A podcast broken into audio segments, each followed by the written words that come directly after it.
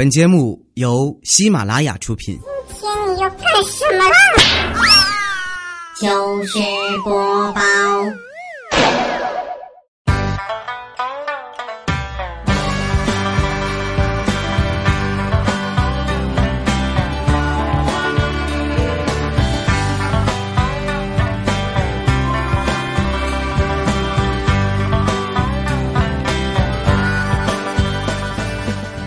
嗨，现场所有的朋友，大家好，这里是喜马拉雅糗事播报周日特别版，我是哈利波特大家期，谢谢。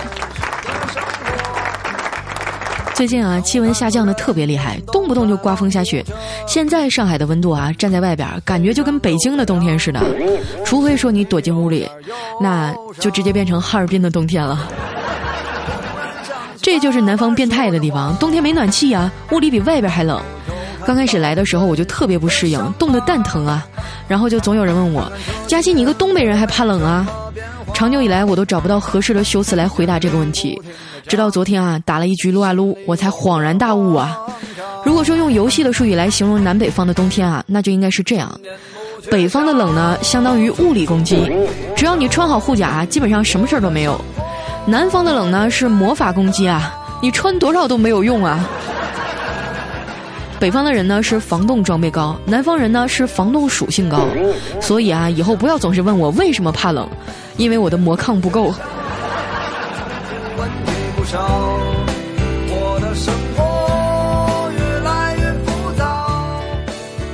人一冷啊就不爱干活，一到冬天我的拖延症就更严重了，大家老说我死胖子、懒癌什么的，搞得我特别苦恼。于是我就跑去问我爷爷。爷爷，他们都说我有拖延症，做什么事老是尽量能拖就拖，我是不是应该去看看大夫呀？我爷爷就跟我说：“啊，大孙女啊，别着急，爷爷十六岁的时候也有很严重的拖延症，后来有个朋友给我介绍了一个很好的医生，让我去看看。”我说：“真的？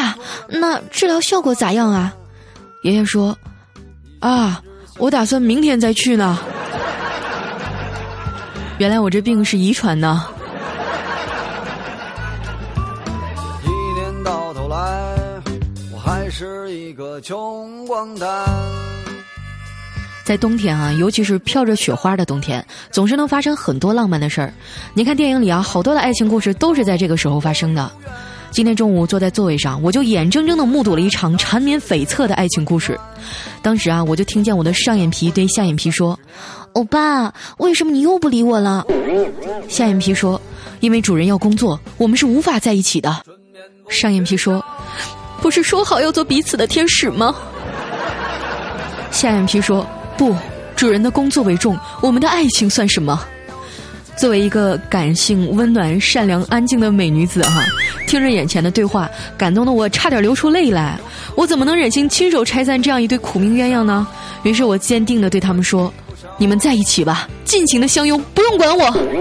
然后我就听啪 一声，怪叔叔就给我一巴掌，说：“你心得有多大啊？这种天屋里比外边还冷，你也能睡着？麻溜给我干活去。”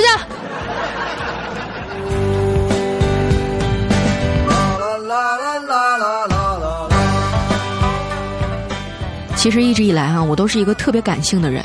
你别看我天天给你们讲段子，嘻嘻哈哈的，其实私底下里我特别容易感伤。那种三流恶俗的偶像言情剧都能把我感动的稀里哗啦的。前段时间啊，午休的时候我用手机刷微博，不小心就看到了一条讲蝴蝶的科普帖，说蝴蝶的寿命啊只有七天，然后配图是两只凄美缠绵的蝴蝶。当时也不知道怎么了，我突然就感觉有一种莫名的伤感，于是我就拿着手机一脸哀怨的跟彩彩说。彩啊，你知道吗？蝴蝶的生命竟然只有七天，太可怜了。彩彩估计是被我的情绪所感染了啊，于是也点点头说：“是啊，是挺可怜的，一辈子才过一个礼拜天儿。”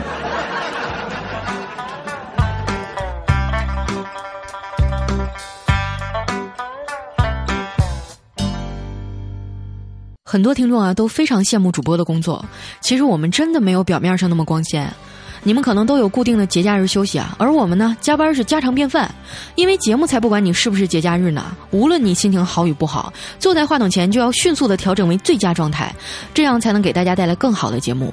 然而，即便是这样啊，你们这帮小婊砸还有脸听了节目不留言也不点赞呢 又？想到了现实的生活。前段时间啊，工作特别忙，经常没日没夜的加班奋战。怪叔叔看着我们一个个苦逼的脸啊，有点于心不忍，就跟我们说：“看大家这么辛苦啊，今天晚上犒劳大家一下，给你们找一个火辣的女人，让你们好好的兴奋一下。”当时我们都一头雾水啊，但是像李孝钦啊、调调、小黑这帮老爷们儿都兴奋的不得了啊，二话不说，跟打了鸡血似的，嗷嗷的就投入到工作当中了。到了晚上的时候，叔叔真的兑现了诺言，他往每个人的桌上都放了一瓶老干妈辣酱，真的是好火辣的女人。春眠不觉晓，处处问题不少，我的生活越来越热闹。别看工作这么忙啊，但是我这个人有一个优点，就是睡眠质量好，因为能睡，再加上能吃，再加上懒。所以啊，即便是工作压力如此之大，我还是成功的成为了一个胖子。不过我跟你们说啊，其实这些都只是事情的表面，真正的情况你们都不知道。我之所以能够成为一个胖子啊，是因为我是一个信守承诺的人。我还记得很多年之前，我有一个特别好的朋友，有一天啊，不得不离我而去。就在我们分别的时候，他特别一本正经的对我说了一句：“保重。”于是这么多年，我就一直都没有瘦下来。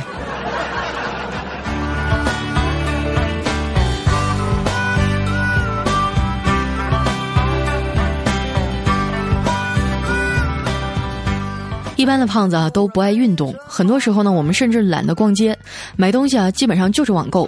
双十一刚刚过去没多久啊，现在马上就要迎来双十二了，叫做幺二幺二万能庆典。马云这货啊，为了忽悠败家老娘们的钱，真是煞费苦心啊。说起网购啊，几乎已经快成为我们生活当中一种不可或缺的生活方式了。如果评选十大你最想见到的人，那第一名绝对是快递。在现在这个社会啊，大多数人都存在一种犯贱心理，认为得不到的东西才是最好的。对于送上门的东西啊，都是嗤之以鼻，但是快递除外。但是网购有一个弊端啊，就是你看不到实物。不知道你们网购的时候有没有过这种经历啊？就是一接到包裹的时候都特别兴奋，打开包裹时的心情啊，就好像失散多年的孩子久别重逢一样。然后真的，一见到啊，我靠，怎么长得这么像隔壁老王？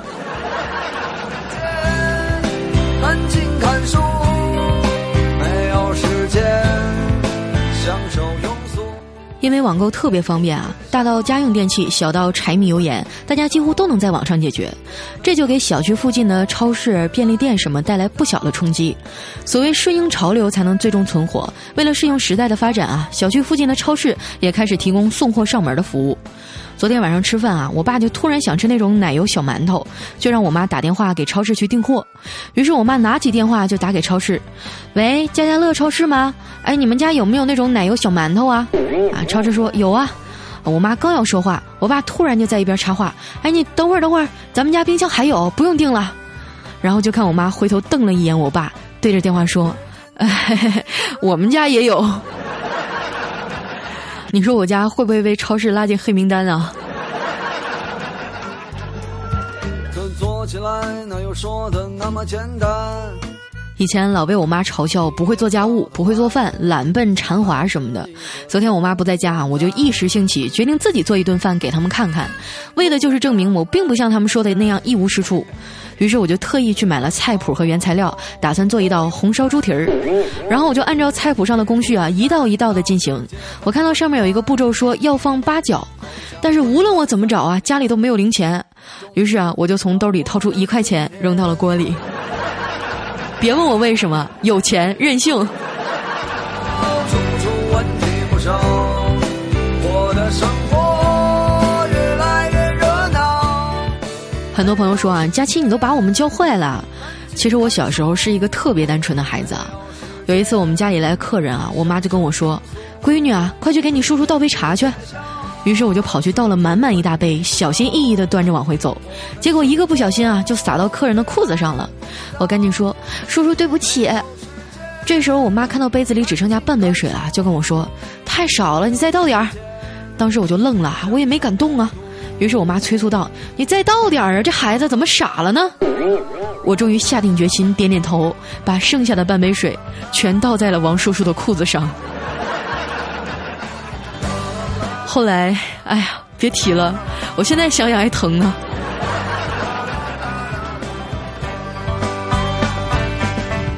我小时候学习不好，经常考试不及格。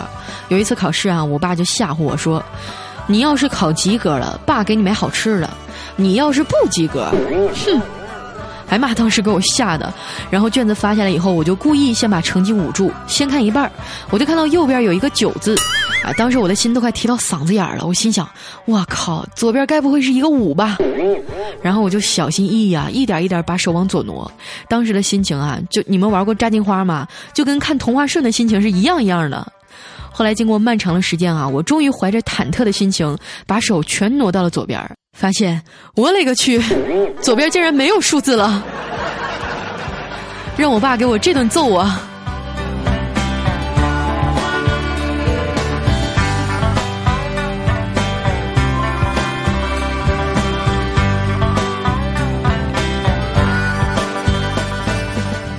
随着时间的推移，人慢慢的长大，那种简单单纯的日子就再也没有了。有人问我说：“什么叫长大？”就这么说吧，当你听到波涛汹涌，再也想不到大海的时候，说明你长大了；当你听到菊花朵朵，再也想不到秋天的时候，说明你长大了；当你听到苍老师，再也想不到老师的时候，说明你长大了。成长是一个特别痛苦的过程，你会发现这个世界并不单纯。那些曾经让你深信不疑的话呀，也许是欺骗；那些曾经听上去坚不可摧的道理，也许都只是谎言。甚至不停在你耳边宣扬的科学道理啊，都有可能是伪科学。比如前段时间啊，我们看一个科研报告，上面说吸烟有可能导致阳痿早泄，怪叔叔就跟我们嗤之以鼻的说：“这就是伪科学，简直就胡说！我根本就不抽烟呢。”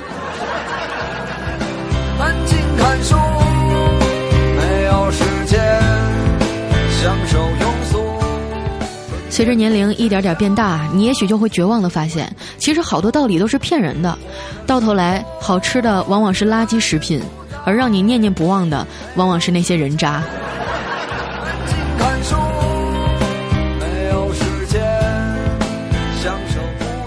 说到骗人啊，不知道你们还记不记得一个公益广告，就是姚明拍的那个拒绝鱼翅的那个，服务员端过来一碗鱼翅，然后姚明一挥手就拒绝了，动作特别潇洒。这时候话外音提示啊，没有买卖就没有杀害。我当时看了还觉得挺正能量的啊，但是后来仔细想想才觉得不对劲儿啊，我就纳了闷儿了啊，你要是不点这道菜，服务员为毛要给你端上来啊？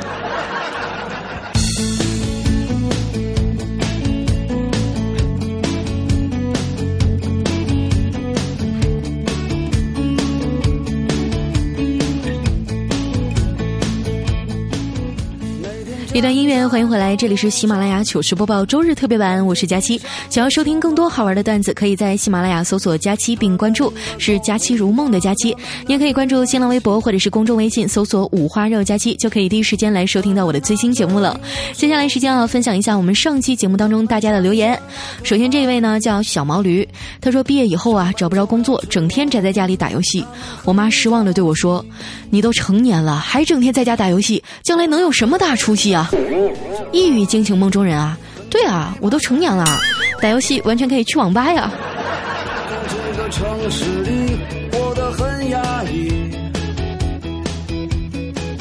下一位小伙伴叫上盆地，他说：“我和我的好朋友坐火车，他的一只鞋子不小心掉出了窗外，于是他立马捡起另一只也扔了出去。我问他：‘你这是何必呢？’”他说：“一只鞋我反正也穿不了，但是要是有人捡到两只，他就可以穿了。”我说：“道理我都懂，但是你刚刚扔的是我的鞋。”难道说我的理想就是这？下一位小伙伴呢叫守望灵魂，他说有一天啊，茄子、土豆、辣椒相约去打劫唐僧，唐僧说：“你们是什么妖怪？”他们仨说：“我们不是妖怪，我们是。”地三仙，我最喜欢吃的一道菜哈。来看一下我们的下一位，叫 J.K. Z.K.G. 啊，他说本人男，十六，长期锻炼，长得还可以，家里有一栋靠海大别墅，有一台吉普牧马人，月收入三万，一直忍受着这个年龄不该有的帅气、高大、成熟和稳重。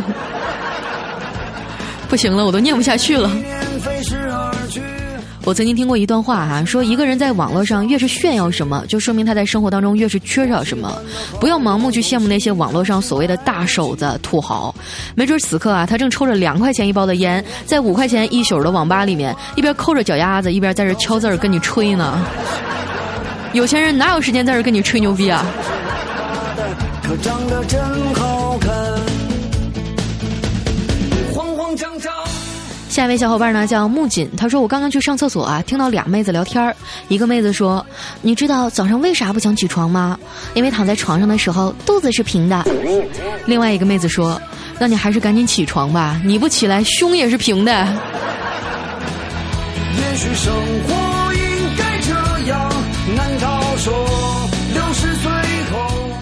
下一位叫加油雨轩，他说：“佳期，你造吗？苹果才是水果界里真正的老大，一个诱惑了夏娃，一个砸醒了牛顿，一个成为手机品牌，一个害死了白雪公主，还有一个主宰了广场舞。”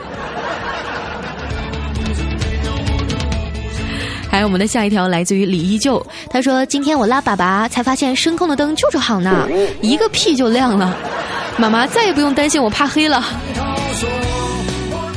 那你这个屁得多响！”就是这样度过一生的时光，不卑不亢，不慌不忙。下一位小伙伴呢叫五姑娘，她说：“佳期啊，一天又全是听你的节目了，我就发现一个问题哈，为什么这么多人都怀孕了，我还是没有怀孕呢？呃，首先你得有个男朋友，受孕也是需要条件的，好不好？”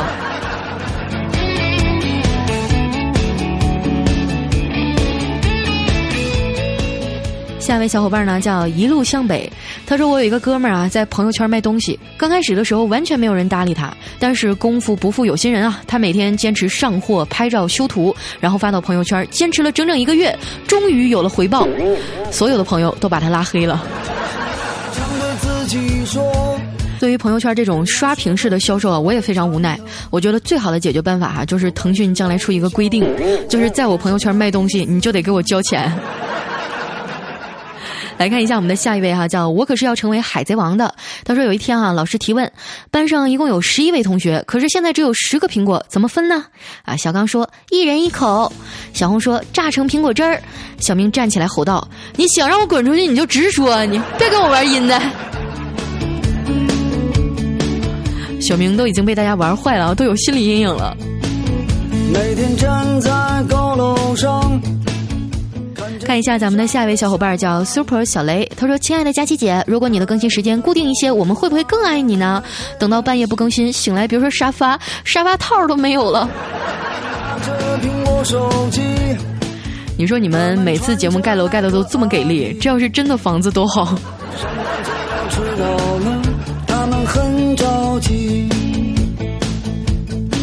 下一条来自于我的歌声里，他说有一天啊，语文老师提问：饥渴和饥饿有什么区别呢？啊，小明说：黄瓜放的地方不一样呗。啊，滚出去！虽然他什么都没说。下一位小伙伴呢叫杜甫来了，他说我的二货女友啊非常喜欢唱歌，她一唱歌我就去阳台把灯打开，然后抽烟，最后她实在忍不住了哈，就问我为什么她一唱歌我就去阳台抽烟，她哀怨的对我说：“你是不是嫌弃我唱歌难听啊？”我温柔的对她笑了笑，抚摸着她的脸说：“乖，我怎么会嫌弃你呢？我主要是怕邻居以为我在打你啊。”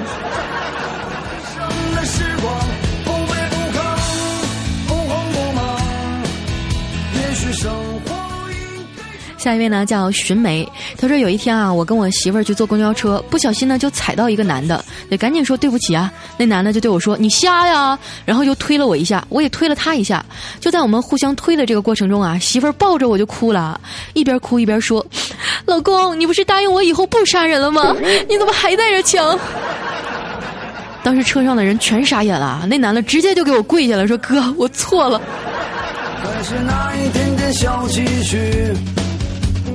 我喜欢的好多东西还是买不起。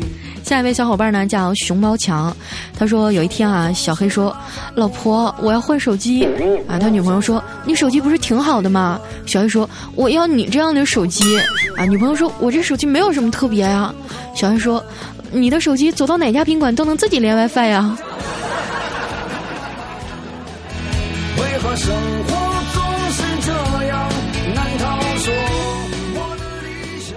看一下我们的最后一位叫迷烟，他说：夏天时候热成狗，冬天降温冻成狗，一照镜子丑成狗，没谈恋爱单身狗。我吐了一口烟圈儿，妈蛋，好想体验一下做人的感觉呀！